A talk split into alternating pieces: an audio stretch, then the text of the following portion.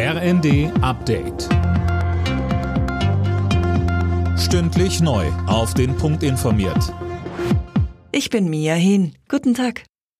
Deutschland bekommt noch in diesem Jahr Flüssiggas aus den Vereinigten Arabischen Emiraten. Das hat der Energiekonzern RWE während des Besuchs von Kanzler Scholz in Abu Dhabi mitgeteilt. Das Gas soll im Dezember am neuen LNG-Terminal in Brunsbüttel ankommen. In Zukunft soll Deutschland in Sachen Energieversorgung unabhängiger werden, sagte Scholz. Deswegen werde man sich auf viele Regionen konzentrieren, die uns die Möglichkeit verschaffen, unsere Energieversorgung zu gewährleisten und dass man eine Abhängigkeit hat von einem Lieferanten und auch von dessen Entscheidung abhängig ist, das wird uns sicherlich nicht wieder passieren. Die Bundesregierung setzt sich dafür ein, dass EU-Bürger in Zukunft keine Top-Jobs bei russischen Staatskonzernen übernehmen dürfen. In einem Positionspapier zu neuen Sanktionen werden solche Posten laut Süddeutscher Zeitung als strategische Korruption bezeichnet. Russland nehme so Einfluss auf EU-Staaten.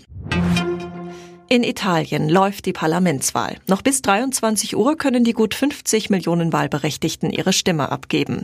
Fabian Hoffmann, wenn man den Umfragen glaubt, sieht es nach einem deutlichen Rechtsruck aus. Genauso ist es. Ein Dreierbündnis mit Rechtsaußen Giorgia Meloni an der Spitze könnte auf über 40 Prozent kommen. Die Koalition hatte im Wahlkampf teure Vorschläge, unter anderem Steuersenkungen präsentiert, die Finanzierung aber offen gelassen. Es wäre die erste rechtsnationale Regierung Italiens seit Ende des Zweiten Weltkriegs. Viele Italienerinnen und Italiener Italiener sind aber auch noch unentschlossen. Sie müssen vorzeitig neu wählen, nachdem der parteilose Ministerpräsident Mario Draghi im Juli zurückgetreten war.